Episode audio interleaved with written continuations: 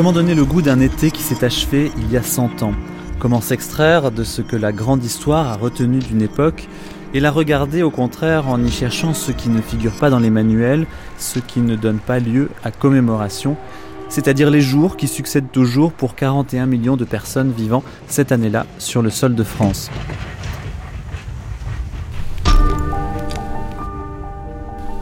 La vie quotidienne, les amours, la maladie, les voyages, ce dont on parle dans les correspondances ou les journaux intimes, que l'on soit célèbre ou inconnu, voici ce qui fait la matière première de l'émission qui s'ouvre comme un roman épistolaire de cet été 1913, fait principalement de lectures ainsi que de deux rencontres.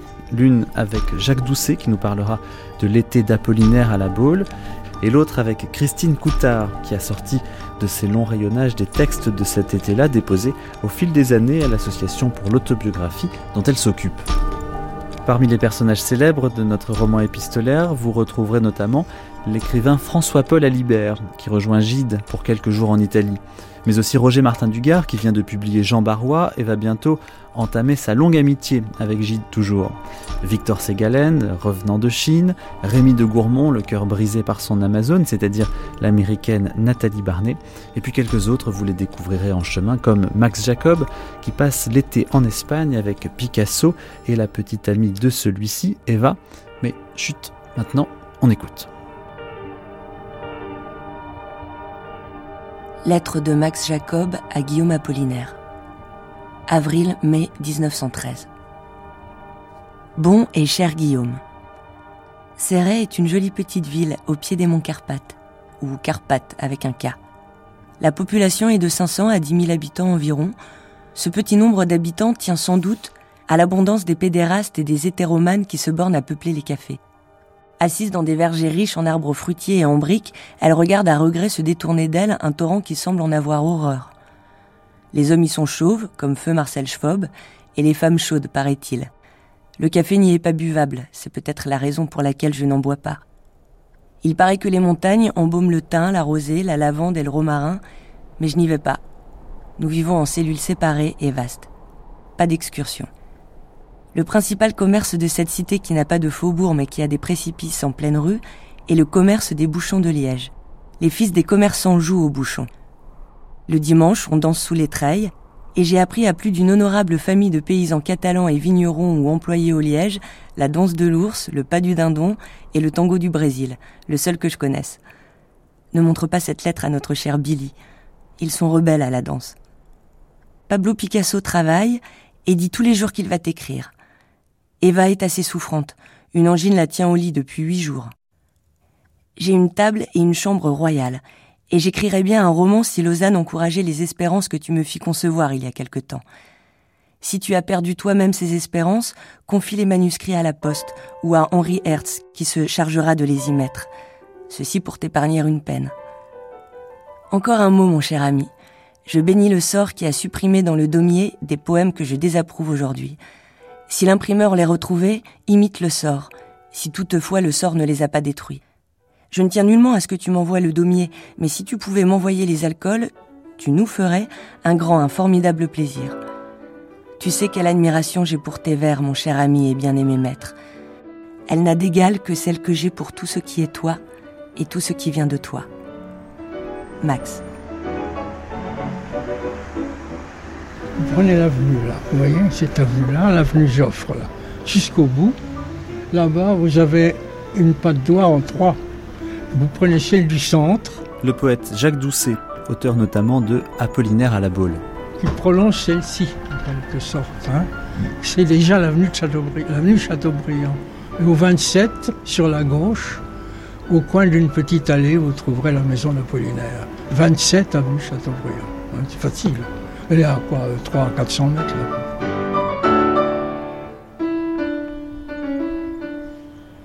Et comment elle est cette maison?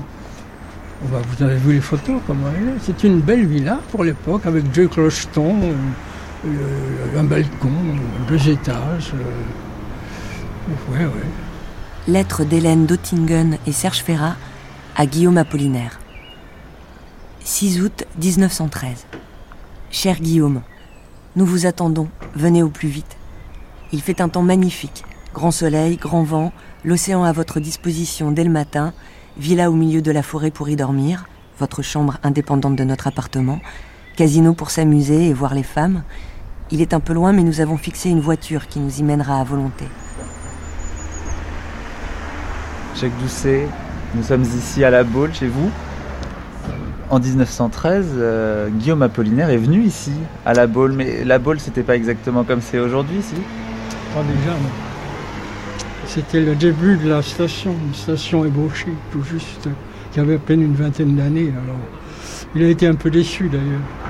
Qu'est-ce qu'il que- disait Ah oui, il disait que c'était. Comment dire C'était un peu vide, qu'il y avait des allées, que les rues étaient à peine faites, enfin, des choses comme ça. ouais. Il était un peu déçu, évidemment, la station n'avait rien de comparable avec ce qu'elle est devenue. Mais il a reconnu quand même qu'il y avait un- une lumière assez extraordinaire, comme il n'en avait jamais vu depuis la Côte d'Azur. Ça, il a quand même eu un, bon point pour, pour, la, pour la. Je crois que notre villa est hantée par les esprits, au moins quelques nix malicieux, peut-être bienveillants. Ne croyez-vous pas que ce serait utile d'aller voir Jacob pour le devis de bateau rouge si vous y tenez? Dites-lui que vous allez en Bretagne et que vous passerez chez nous. Rien de billets, télégraphiez de suite. Nous vous attendons. À bientôt, j'espère, bien cordialement, Serge. Quelques centaines de mètres d'ici, vous avez la villa Printania où Apollinaire est, venu en fin août 1913 chez son ami euh, Serge Ferrat, le peintre cubiste, qui était en vacances et qui possédait une villa euh, à la Baule à ce moment-là. C'était une année décisive euh, dans la vie d'Apollinaire euh, Ça a été 1913. une année décisive puisque c'est l'année de parution de son recueil principal, L'alcool. C'est important parce que c'est un des premiers recueils de la poésie lyrique moderne, on peut dire, et qui avait en plus comme euh, caractéristique d'avoir supprimé toute ponctuation. Oui, mais ça, c'est arrivé comment? C'est arrivé par hasard. Le premier jeu d'épreuve qu'il a reçu euh, de son éditeur, euh, on avait oublié la ponctuation.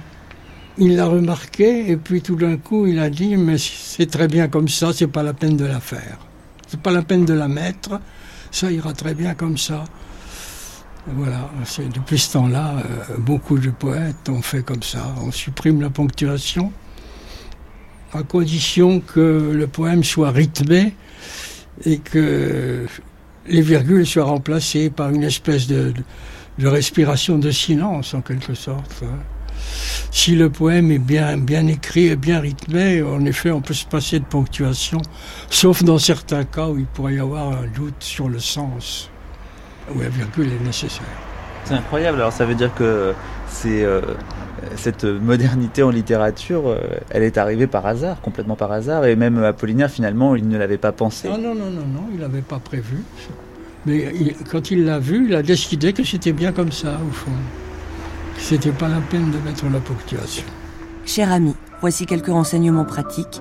La Baule se trouve deux stations avant Croisic. Il y a deux trains commodes pour y arriver. Un part à 9h du matin et arrive vers 5h du soir. L'autre part à 9h20 du soir et arrive à 7h du matin. Télégraphiez-moi le jour de votre arrivée. Voici l'adresse. Jastrebzov, Villa Printania, La Baule, Loire-Inférieure. Il avait invité Apollinaire à venir, à venir le voir, parce qu'ils avaient des problèmes au sujet du financement de la revue Les Soirées de Paris. Parce que tous les deux avaient euh, racheté cette euh, revue quelques années auparavant. Oui, il avait racheté André Billy, en effet, oui. Mais alors, ils avaient des difficultés financières et ils ne savaient pas du tout si on pourrait la, re- la remettre en vente au- à la rentrée de septembre. Et alors, euh, comme euh, Ferrat et sa sœur, la baronne d'Antiguen, étaient des gens assez riches, il a obtenu satisfaction. Il est reparti content. Mais il était venu à la Baule un un peu, un peu pour ça, un peu beaucoup pour ça. Il était avec Marie Laurencin. Oui, oui, mais justement, quand il est venu à la Baule, la, la liaison était presque terminée. C'était, ils étaient séparés. Il y avait eu un, eff- un essai de, de réconciliation pendant leur, leur petit voyage en Normandie, là, qui précédait. à Villepé. ça n'avait pas marché.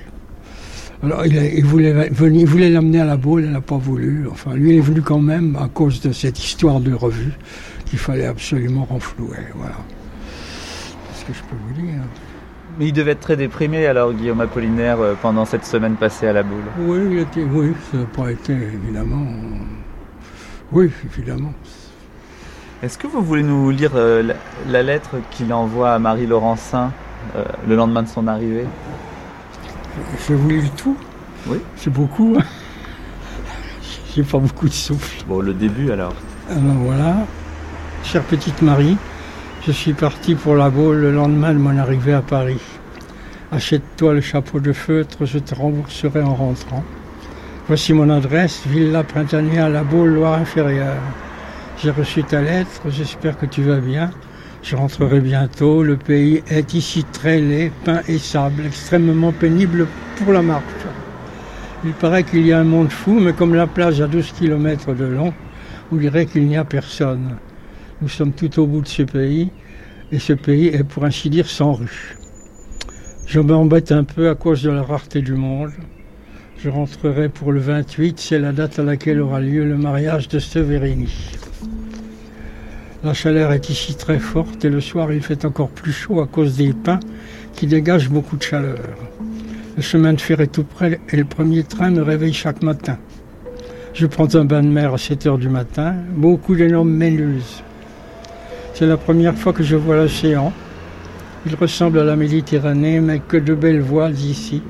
Il y en a de turquoise, de jaune, d'oranger, et quelques barques semblent un morceau d'arc-en-ciel. La nuit, des phares tournent et, les pins dansent sur la plage. En somme, le paysage de Villequier où j'étais était plus délicat, plus raffiné même, la profondeur lumineuse comme je n'en ai pas encore vu depuis la Méditerranée.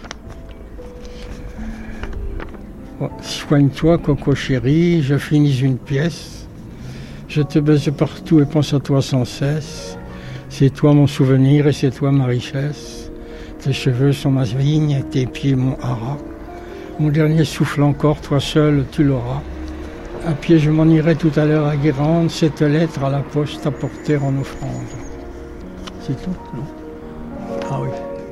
Nos cœurs font un écho qui dit bonjour Coco, à bientôt ma chérie, je t'adore Marie. Voilà. Est-ce que vous savez, Jacques Doucet, ce que Marie Laurencin a fait de ces lettres d'Apollinaire? Elle a désiré euh, être inhumée euh, avec les lettres sur son cœur, avec ces lettres-là. Elle souhaitait être enterrée en blanc, ce qui a été fait. Elle est morte en 1956, je crois. On a su qu'elle avait voulu qu'on l'enterre avec les lettres d'Apollinaire sur elle.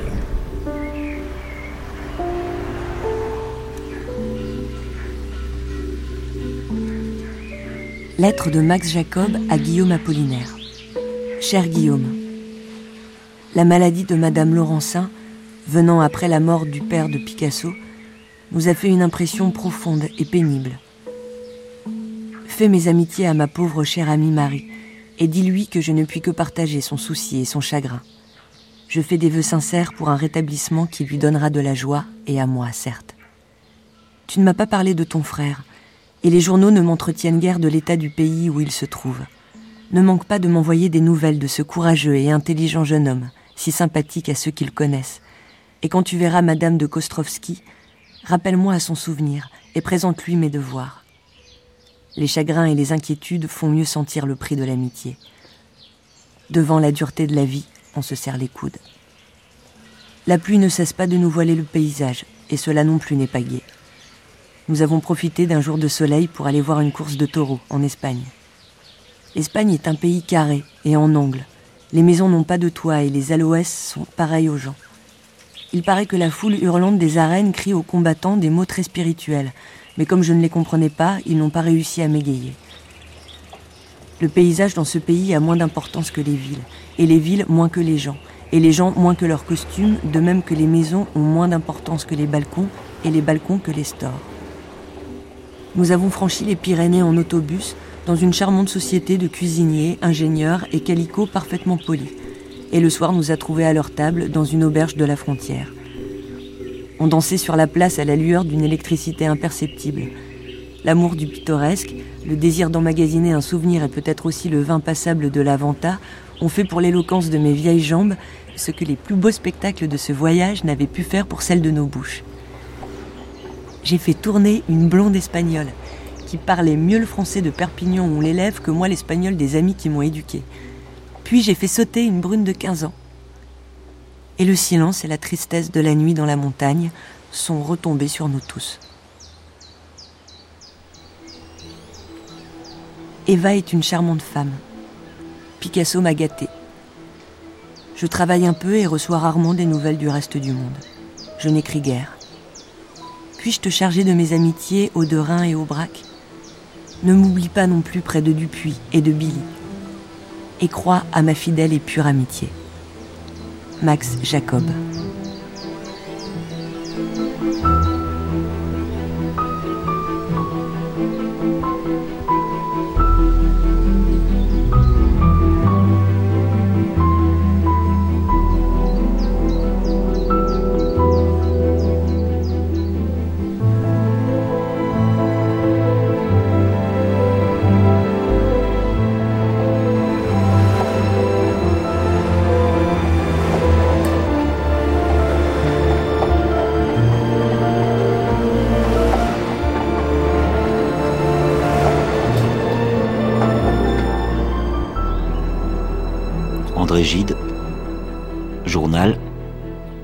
26 juin 1913. Il me semble parfois que je n'ai rien écrit de sérieux jusqu'ici, que je n'ai présenté qu'ironiquement ma pensée, et que si je disparaissais aujourd'hui, je ne laisserais de moi qu'une image d'après laquelle mon ange même ne pourrait me reconnaître. La croyance aux anges m'est si désagréable que je me hâte d'ajouter que ce n'est là qu'une image, mais telle qu'elle exprime assez bien ma pensée. Peut-être après tout cette croyance en l'œuvre d'art et ce culte que je lui voue empêche-t-il cette parfaite sincérité que je voudrais désormais obtenir de moi-même Qu'ai-je à faire de la limpidité qui n'est qu'une qualité de style Le 21 avril 1913, alors que en Italie, Gide mûrit son livre Les caves du Vatican, l'écrivain François-Paul Alibert force sa nature anxieuse pour le rejoindre et s'en trouve finalement exalté. 10 heures. Le train longe la mer. J'écarquille mes yeux pour voir, mais il fait trop noir.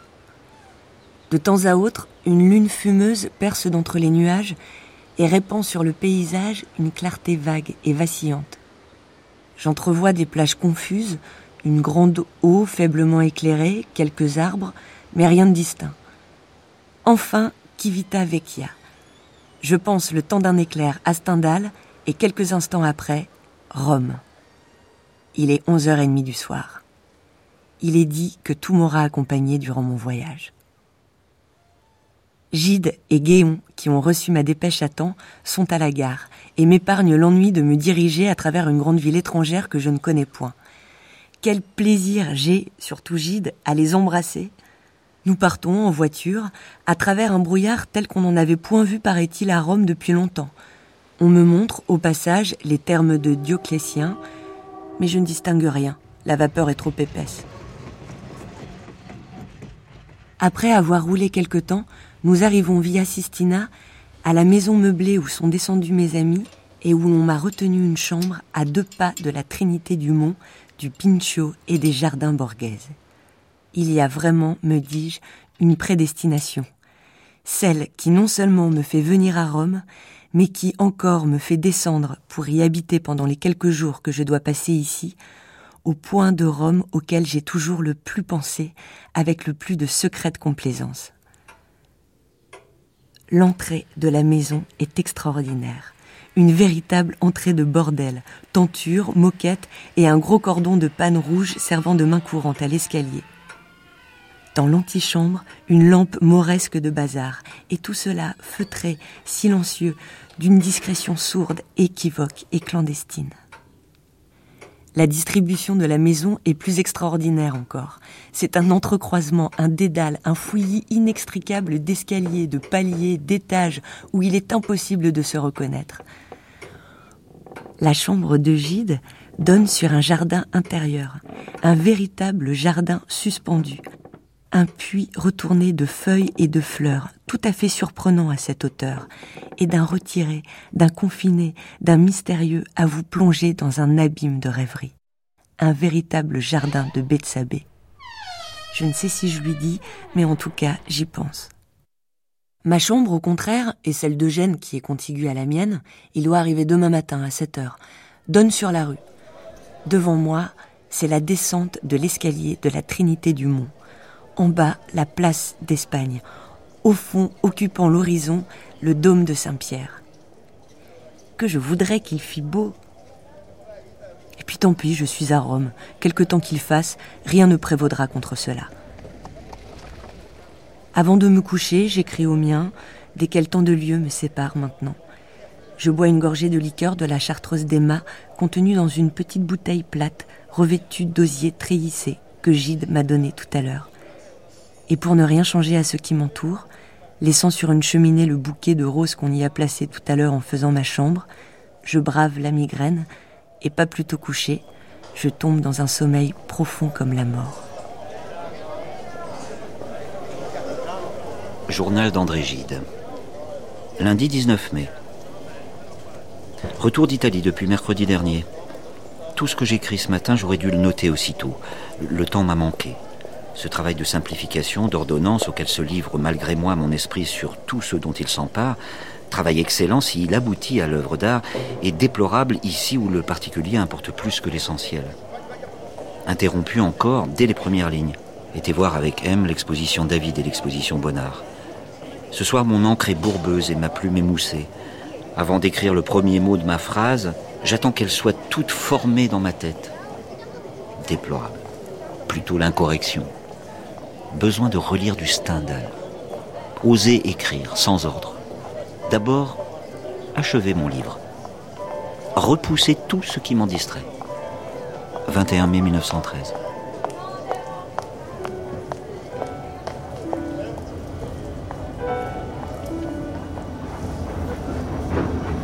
Journal de Roger Martin Dugard. Le Verger. 9 avril 1913. En cherchant des mandats cartes dans le sous-main d'Hélène, je trouve un chiffon de papier, un brouillon de lettres que je lis machinalement. Il y avait ceci. Je ne vous ai pas écrit à la date régulière parce que je n'avais qu'à me plaindre et que je vous ai fait grâce de mes jérémiades. C'est que, voyez-vous, la règle de la communauté me paraît bien souvent sombre et amère. C'est, me dites-vous, l'avantage de la vie réglée. Oui, mais les faibles comme moi y étouffent. Le passé ne me donne que du regret, et je n'attends plus rien de l'avenir. Alors quelquefois, je n'ai plus aucun courage. Ça m'a sauté au visage. Cette lettre écrite à qui? À l'abbé Marchand sans doute. Tout un commerce à mon insu, écrite depuis que nous sommes ici, certainement. Et c'est ça qui m'affole. Depuis que nous sommes ici, Hélène paraît gaie et heureuse. Elle me dit même souvent combien elle est tranquille et combien elle aime cette vie-là. Et je découvre à quel point elle dissimule son désenchantement, son ennui, à quel point elle me dupe en jouant le calme bonheur. C'est effroyable. Nous sommes liés pour la vie, en dehors de mon affection et de la sienne, par l'existence de Christiane. Nous avons l'air non seulement d'un ménage heureux, mais même d'un ménage très uni et très tendre. Et voilà les abîmes que recouvre un pareil ménage. Hélène est malheureuse, atrocement déçue par la vie. Et pourtant, quand je pense à toutes les concessions que j'ai faites, je ne peux pas croire que j'aurais pu la rendre plus heureuse. C'est la religion qui est cause de tout. Elle a une âme pétrie de piété, de catholicisme, de prières intimes, d'exaltation sur des mots de piété. C'est sa nature même, elle ne peut pas accepter la vie telle qu'elle est, l'amour avec ses conséquences physiques, et moi tel que je suis, c'est-à-dire sans un atome de tendance religieuse. Elle m'estime, mais comme on estime un adversaire. Et elle n'a pas assez de tempérament physique pour m'aimer malgré ses aversions morales. D'ailleurs, le physique pour elle n'existe pas, c'est la chair, c'est le péché. Ce qui lui donnerait plus de joie, ce seraient d'autres enfants.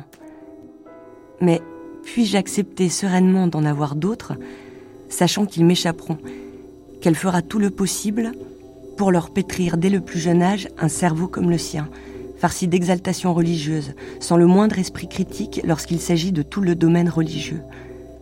Car c'est ça la religion. L'empreinte est faite si jeune, avant l'esprit critique, que lorsque celui-ci se développe, c'est sans action sur l'ensemble religieux, même quand il est très aigu. Hélène raisonne très lucidement sur tout, sauf sur les mystères de sa foi, apport trop ancien dans sa conscience d'enfant.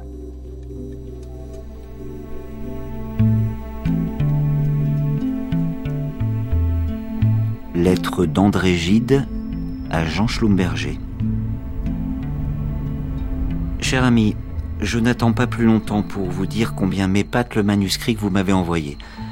Je l'acceptais comme une tuile et en ai commencé la lecture en rechignant. Mais dès les premières pages, j'ai été si bien pris que je ne me suis laissé souffler qu'après avoir dévoré les cinq premiers cahiers, et sans en laisser tomber une ligne. Je vous écris avant d'entamer la deuxième partie. Mais qui est ce Martin du Gard dont jamais vous ne m'aviez parlé? Se peut-il que du premier coup on donne une œuvre aussi sage, aussi mûre, aussi intelligemment éclairée? Je reste là devant sans critique. C'est Gide qui souligne. Et j'approuve sans restriction. Celui qui a écrit cela peut n'être pas un artiste, mais c'est un gaillard. Votre André Gide.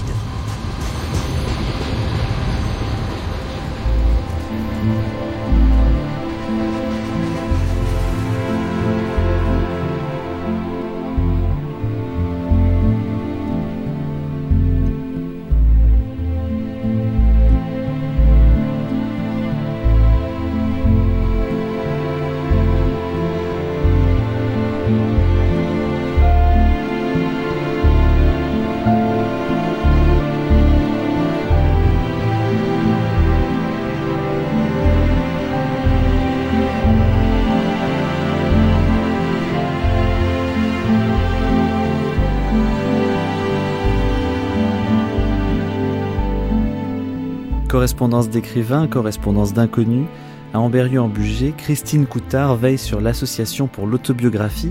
Elle a retrouvé pour nous des textes datant de l'été 1913. Nous, traversons la réserve de, l'association pour l'autobiographie qui est logée dans les locaux d'une médiathèque municipale. Donc on traverse les réserves et on va aller vers le, lieu de conservation des textes les plus anciens. On emprunte cet escalier qui nous permet de circuler euh, à nous, de ranger nos textes, de les sortir quand les chercheurs viennent, euh, viennent les consulter. C'est vraiment au grenier que vous avez euh, des, linéaires comme ça C'est l'ancien grenier qui était aménagé maintenant pour en faire vraiment un, lieu de, de, conservation. Donc on a toujours un petit peu l'impression de monter dans une partie un peu isolée du reste de la ville, puisque on est sous les toits. Il y a juste deux petites fenêtres qui donnent, sur la rue. C'est un lieu un peu à l'écart, et finalement, ces textes ont bien, bien leur place ici. Alors ici, qu'est-ce que vous avez comme type de lettres Quels sont les correspondants? C'est absolument varié. Il y a des gens de tout, de tout milieu, de tous âges, qui envoient euh, soit leurs propres textes, soit des textes familiaux qu'ils ont conservés, sur lesquels ils ont éventuellement travaillé pour la présentation, pour la compréhension du texte. Ce n'est ni des lettres de Gide, ni des lettres de Max Jacob, ni des lettres d'Apollinaire écrites à l'été 1913 qu'on va trouver. Non, ce sont les lettres de les lettres de tout le monde, Monsieur et Madame tout le monde, des lettres d'inconnus, de personnes qui ont écrit dans ces années, que ce soit en 1913 ou, plus tard. Et euh, heureusement, ces textes ont été conservés et ils sont maintenant ici pour euh, pour justement qu'on puisse y retrouver nous des éléments sur euh, sur ces périodes. Alors 1913, il y a un journal, le journal d'une jeune fille de, elle dit qu'elle a de 12 ans et demi à 14 ans. Donc en 1913, elle a très exactement 13 ans. C'est une, jeune fille de la, on va dire de la, de la bourgeoisie euh, provinciale et qui tient un journal pendant les vacances. Euh, l'atmosphère, c'est une, atmosphère de, comment dire, oui, de, vacances en famille très, euh, très, très remplie où il se passe beaucoup de choses, même si ce sont des, sont des petites choses, mais c'est pas du tout ennuyeux. Enfin, l'enfant, elle, ne s'ennuie pas. Voilà, parce qu'on a, on a des enfants euh, qui, à cet âge-là, passent beaucoup de temps à s'ennuyer. Là, non, on est très, très content. On échange avec la grand-mère, avec les cousins, les cousines. Euh, une, vie sociale déjà bien remplie et bien, bien décrite. Juillet. Dimanche 27. Vite, avant le déjeuner, je trouve un moment pour m'isoler un peu et épancher mon cœur. Tout le monde est en bas. Maman et Simone sont en bas avec Madame Boé et Mademoiselle Marguerite Jay. Elles organisent la course de mardi. Grand-mère est partie dans le village pour chercher du champagne.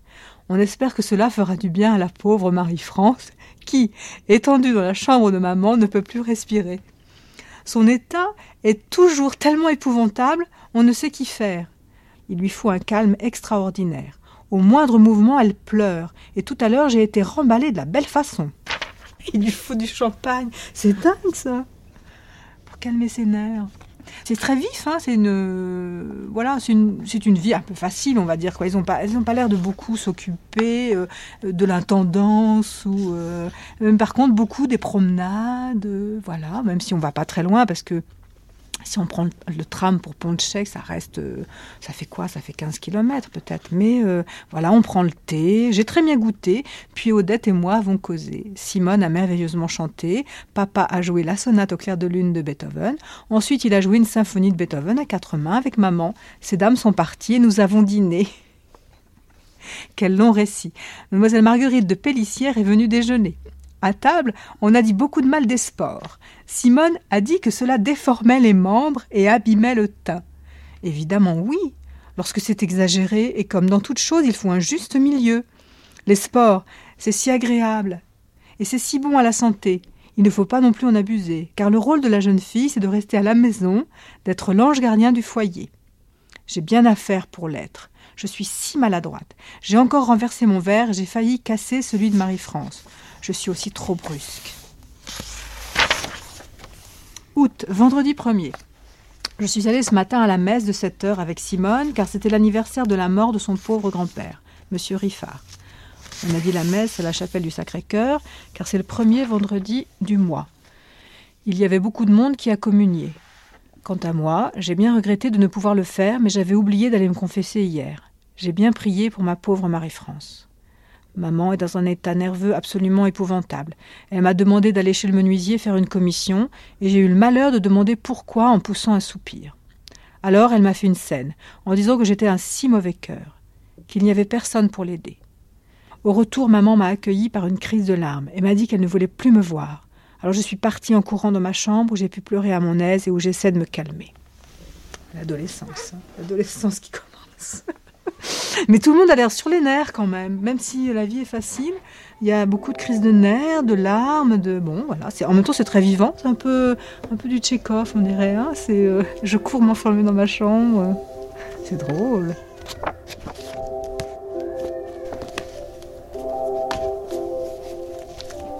Journal d'Elsa Triolet, 17 ans. Hangö, Finlande, 23 juin 1913. Le voilà l'été si longuement attendu, vainement attendu comme toujours. Les premiers jours, j'ai été rongée d'un ennui à n'en pouvoir vraiment plus. Ils ont fui les beaux jours.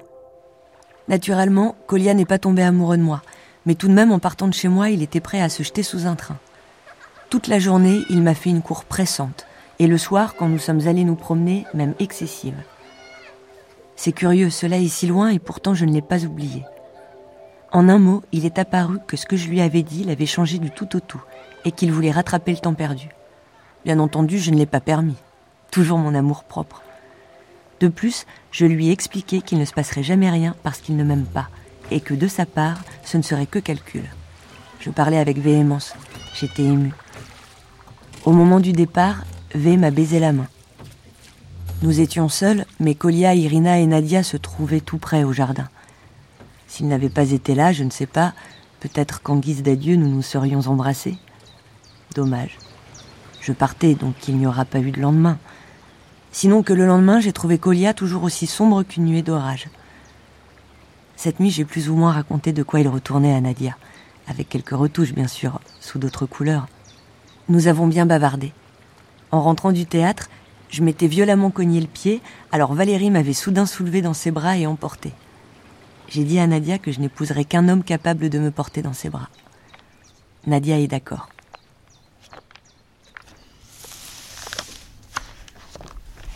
Encore dans une histoire de famille, Mais cette fois, elle est illustrée différemment puisque, en fait, ce sont les cartes postales. En 1913, on est presque à la fin de la grande époque des cartes postales, c'est-à-dire que on les échange énormément, mais on écrit très très brièvement dessus, parce qu'en fait, elles sont complétées par des lettres. Euh, on conservait quelquefois plus longtemps les cartes postales à cause de l'illustration, à cause des photos, que les lettres elles-mêmes se sont perdues. Et on y retrouve un style euh, euh, presque télégraphique, vraiment un style de, message qu'on peut, connaître aujourd'hui. quoi. Alors, d'une Jeanne Marcel, carte à monsieur et madame Henri Richard. Marié, vœux de bonheur, meilleurs souhaits, félicitations. on peut pas. Si on peut plus court, le 7 août, de Pierrette et Henriette à Chigny, à monsieur et madame Richard Gougelet, vœux de bonheur. Lettre de Jean Renoir à l'été 1913. Chère maman, au cas où tu aurais des courses à faire, ne pourrais-tu pas en même temps m'acheter un sac de couchage assez vaste pour mes longues jambes et une couverture grise ou peu salissante? Jean.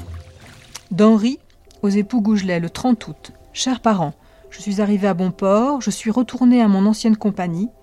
Les gradés paraissent assez chics et je crois que ça ira. Je vous embrasse, votre fils.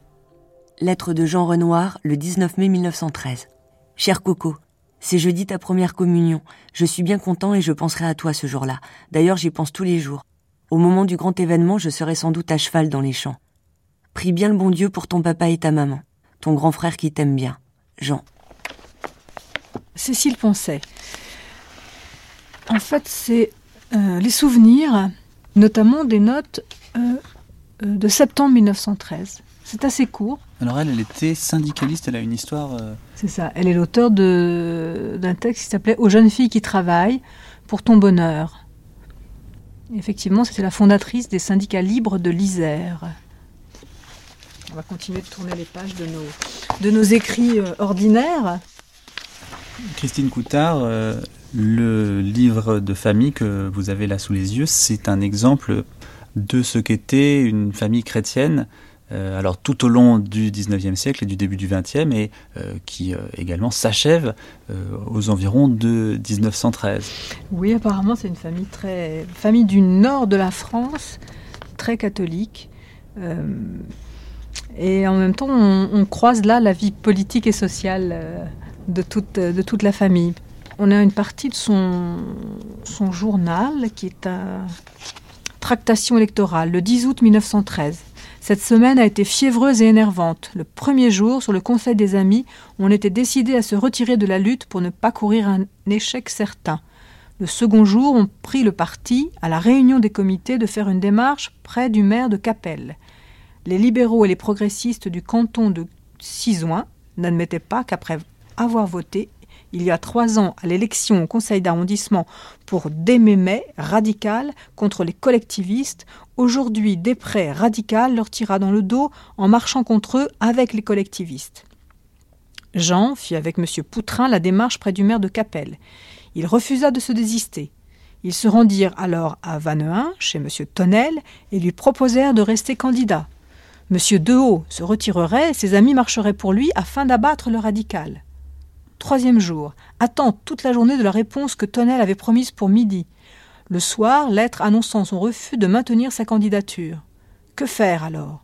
On ne pouvait plus que reprendre la lutte, et c'est ce que fit mon mari. Jeudi, article dans le réveil, travestissant la démarche qui avait été faite, la présentant comme une fourberie pour se représenter la veille et l'emporter sûrement. Composition l'après-midi de la réponse au réveil. Vendredi, Félix fut en auto toute la journée, porta son article à quatre journaux, fit imprimer affiches, appels aux électeurs, puis alla porter dans les villages les paquets affectés à chacun. Les soirées, c'étaient des conférences. On rentrait à 11 heures, minuit. Et Jean, ces trois derniers jours, partait à 7 heures le matin et rentrait la nuit. De village en village, de cabaret en cabaret, il prêchait la croisade contre les radicaux qui trompent les ouvriers et par leur haine de la religion mènent le pays à la ruine toute cette campagne a abouti à une défaite. Monsieur Després a été élu. Félix a eu 2130 voix. Parce que euh, Félix, donc, qui est euh, le mari euh, de Marie de Haut, était le maire de Bouvin et le conseiller général. Là, on a la vie d'une campagne électorale mouvementée avec beaucoup de tractations. Moi, j'avoue, je m'y perds un peu. C'est, enfin, on est en pleine politique, quoi.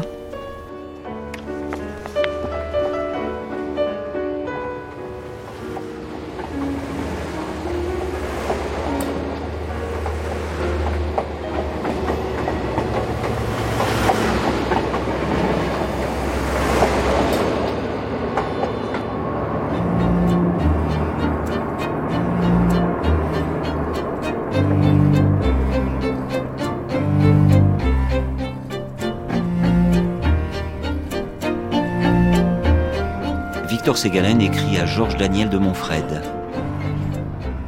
Tianjin, le 10 juin 1913.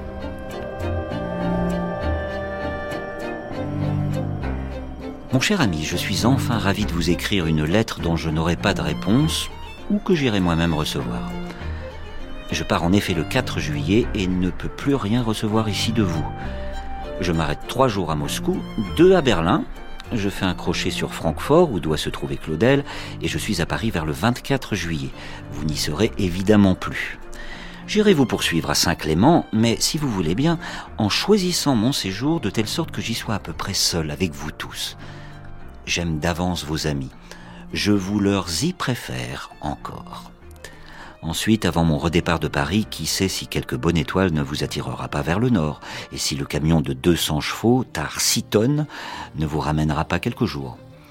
De toute façon, mettez-moi un mot, je vous prie, à l'adresse de Gilbert Devoisin, 46 rue de Lisbonne, chez qui je descendrai, me fixant sur vos séjours pendant juillet, août et septembre. Je reviens, décidé au pire bassesse, pour décrocher le pastel Olympe, votre petit dernier, en échange de bien des choses. Ici, tout va bien, j'apporte une assez bonne cargaison de feuilles noircies, dont vos peintures. Yvonne, Yvon et Annie iront passer à Kwan, qui est une sorte de bord de mer, les mois chauds et seront, par hasard, à côté de bons amis familiaux. Dans ma hâte, mon cher patron, je vous embrasse tous en bloc, Annette, Agnès et vous. À bientôt de tout cœur. Victor Ségalen. Journal de Paul Claudel. 12 juin 1913. Opération à mon petit Pierre. On lui enlève une partie de la cloison nasale. Thérèse de l'Enfant Jésus et de la Sainte Face, Carmélite à Lisieux, priez pour nous, servante de Dieu. Dans le paysage allemand, toujours quelque chose d'encombré et d'obstiné. Paysage caractéristique, une grande plaine avec autour les replis verticaux et sinueux d'une forêt verticale, comme le rebord d'une tourtière. Excursion en auto dans le Spessart et la Franconie bavaroise. Petite chapelle de Saint. Chaque maison avec son image ou sa statue, sous un ciel plein de menaces, au bord d'une route où circulent des gens lourds et silencieux. Une de ces petites chapelles, suggérant partout l'idée d'une supplication et d'un danger. Proverbe russe, les juifs quand ils se battent, c'est avec un fusil courbe. Lettre de Victor Ségalen à sa femme, Yvonne Ségalen, vers Irkoutsk, 9 juillet 1913. Ma bonne chérie, voilà donc deux jours de train poste russe et sans douleur. Ça n'a pas le confort mécanique du wagon-lit à l'odeur sèche de touriste. Ça a d'autres amusements. On y trouve de tout, des officiers de marine, des pop, un employé de magasin tragique dans la note Dostoïevski, sa femme qu'il trompera aux environs d'Irkoutsk avec un des officiers susdits.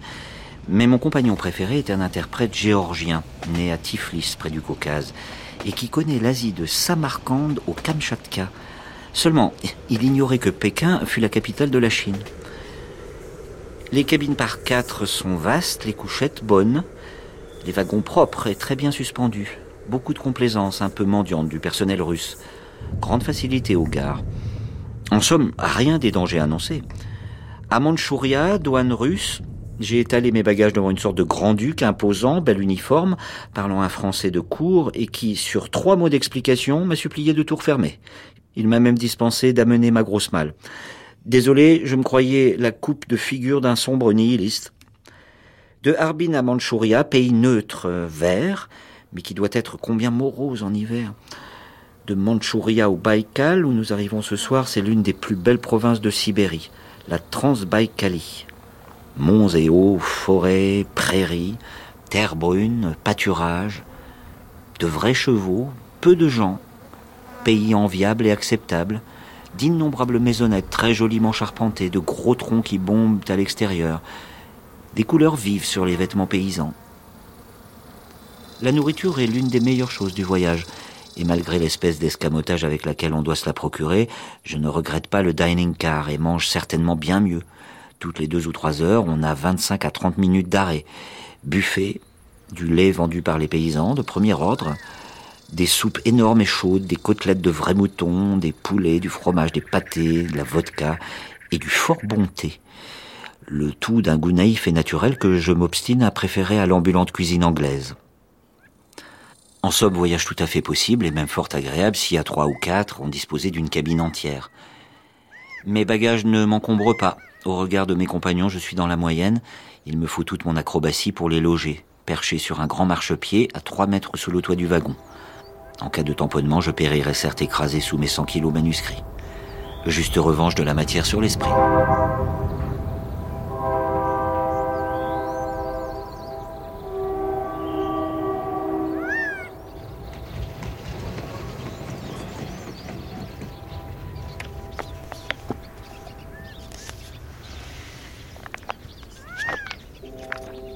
Moi, je vais faire une présentation, de Charles, Cachin. Parce que Charles Cachin, euh, dont vous avez ici des textes, était d'origine bretonne. Il a fait ses études à Bordeaux. Il est parti à 24 ans au Mali, qu'on appelait euh, à l'époque le Soudan français. Christine Coutard. Tout à fait. Et euh, il nous a laissé un, comment dire, un texte sur, sur effectivement toute sa période coloniale au Soudan qui est pour lui de 1903 à 1915. Il la revit en quelque sorte et il, euh, il la commente. Il commente en tout cas sa, démarche de, de, médecin colonial par rapport, au pays dans lequel, il se trouve. Il faut savoir que Charles Cachin termine son récit de vie en disant je ne crains pas de dire, je suis et resterai toujours un colonialiste irrépenti. Donc voilà, on est dans le, on est dans l'état d'esprit de ce, de ce Charles Cachin.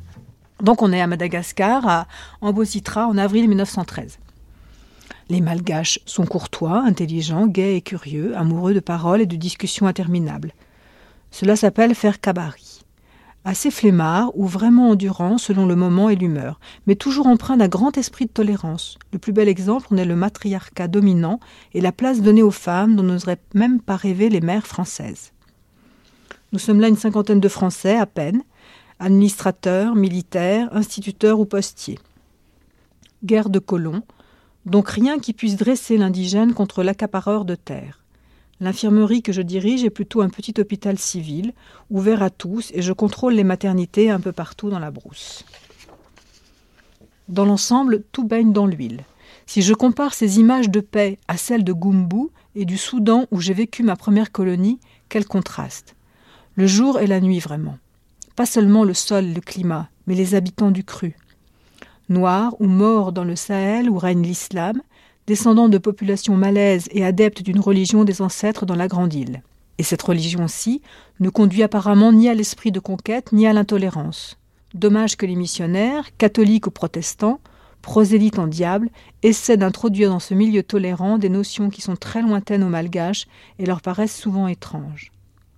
Mais la politesse, qui est sur ces hauts plateaux l'un des fondements de la vie sociale, les conduit souvent à adhérer à l'Église ou au temple, S'y ajoutent bien sûr les avantages en nature que toute religion met en avant pour vendre sa camelote. La concurrence entre prêtres et pasteurs semble d'ailleurs ravir les indigènes qui apportent une aide empressée aux uns et aux autres. Le missionnaire catholique d'un village voisin, Sandrandaï, décidé à affronter l'hérésie et qui ne disposait pas d'un local valable pour la messe et le prêche, est allé la semaine dernière jusqu'à prendre d'assaut la case dont le pasteur protestant avait fait un temple. Il a, durant une nuit de pleine lune, rameuté quelques ouailles malgaches porteuses d'une échelle, d'un marteau et de grands clous, afin d'ériger une croix sur le toit de cette case, devenue donc nuitamment une chapelle catholique. Bien entendu, le pasteur, quelques nuits plus tard, aidé lui aussi et peut-être par les mêmes, a descendu la croix. J'attends la suite avec intérêt. Dans les années 10, est-ce que vous avez le sentiment que les Français euh, partaient beaucoup?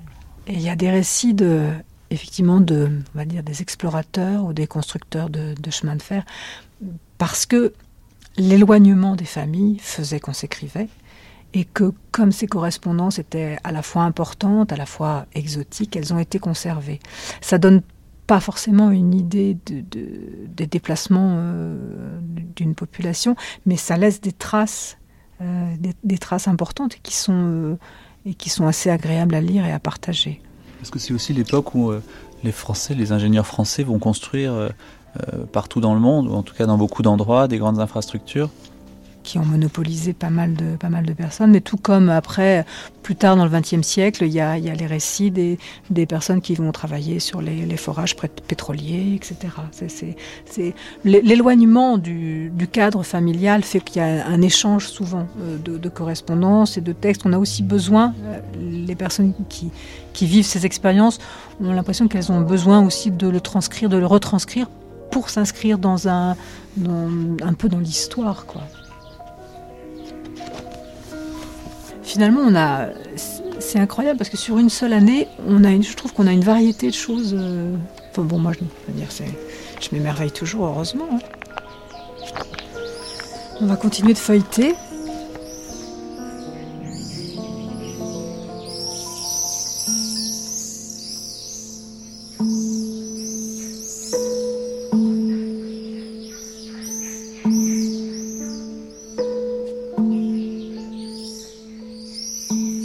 Lettre de Victor Ségalen à sa femme, Yvonne Ségalen.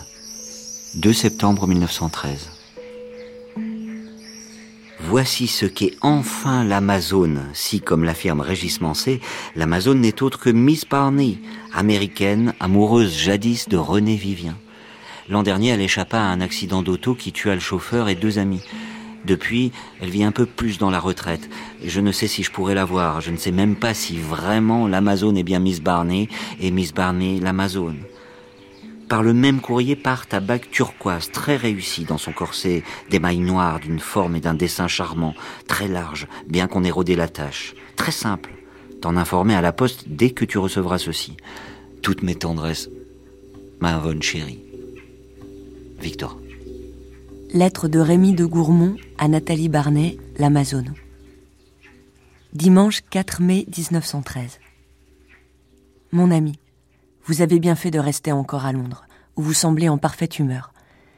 Il faut toujours faire ce qui est agréable. Je n'ai eu de difficulté dans ma vie qu'à trouver ces choses agréables que je n'ai jamais hésité à suivre quand je le pouvais. On peut rarement, et il faut en profiter. Il fait aujourd'hui un silence admirable. Nul bruit dans les maisons, nul dehors. Tout le monde est parti car il fait très beau. Moi je reste et je vous écris. C'est un demi-plaisir quand on se rend compte à quel point les lettres sont insuffisantes et combien ni celles-mêmes qu'on reçoit ne suppléent à la présence réelle. C'est du moins un accompagnement à la pensée et cela lui donne l'illusion de ne pas tourner tout à fait à vide. Il y a deux manières d'écrire une lettre, très rapidement ou très lentement en faisant une pause entre chaque phrase et en rêvant à ce que l'on n'écrira pas. Cette dernière manière est souvent la mienne quand je vous écris, car il n'y a que vous sur qui ma pensée aime à se poser et à rêver. On passe ainsi une bonne après-midi et on manque l'heure du courrier, ce qui va certainement m'arriver. Cela m'arrive quelquefois volontairement, car une lettre n'a toute sa valeur que si elle arrive à l'heure que l'on a voulu. Une lettre qu'on lit le soir ne donne pas la même impression qu'une lettre qu'on lit le matin, et j'ai été quelquefois contrariée qu'une de mes lettres soit arrivée plus tôt que je n'y avais compté. C'est un point qu'on laisse trop souvent au hasard. Je conseillerais fort aux amants de se renseigner à ce sujet. En général, la nuit efface un peu l'impression d'une lettre, et celle qui arrive le matin passe du moins toute la journée dans l'esprit de qui l'a lu à son réveil. Mais une lettre du soir occupe et emplit les rêves, leur sert de thème de broderie, de sorte que tout dépend de l'effet que l'on veut produire. Voilà, n'est-il pas vrai, un homme bien subtil? Mais il faut penser à tout. Cela ne coûte pas plus cher que de ne penser qu'à la moitié des choses. L'enveloppe est prête. Je crois que je vais arriver à temps, comme je l'avais voulu, et vous aurez ceci demain matin. Cela fera douze heures de moins pendant lesquelles vous ne vous direz pas que je vous oublie. Je ne veux pas qu'on me le dise, ni je ne veux pas le penser jamais de vous. Je m'attache à vous. Je prends mes amis, vos mains, et je vous donne tendrement la mienne, mon ami. Faites de cela une réalité prompte. Encore, tout de même, un dimanche sans vous. Rémi.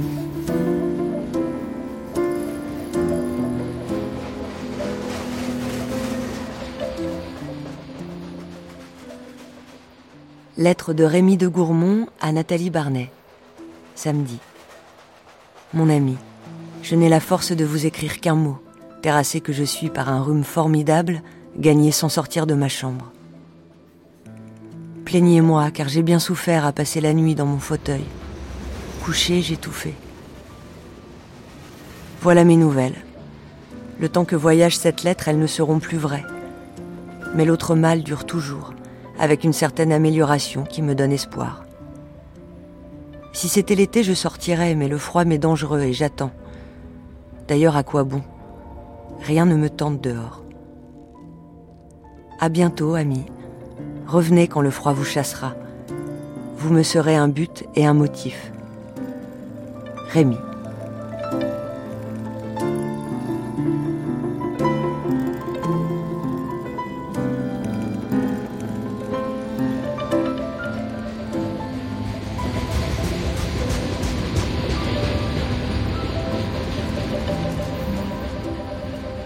Et cette heure de lecture touche à sa fin. Vous avez entendu les comédiens Christophe Bro et Anne Stephens lire des textes de Max Jacob, Roger Martin Dugard, Hélène Dottingen, François-Paul Alibert, Rémi de Gourmont, André Gide, Jean Renoir, Victor Ségalen, Paul Claudel et Elsa Triolet.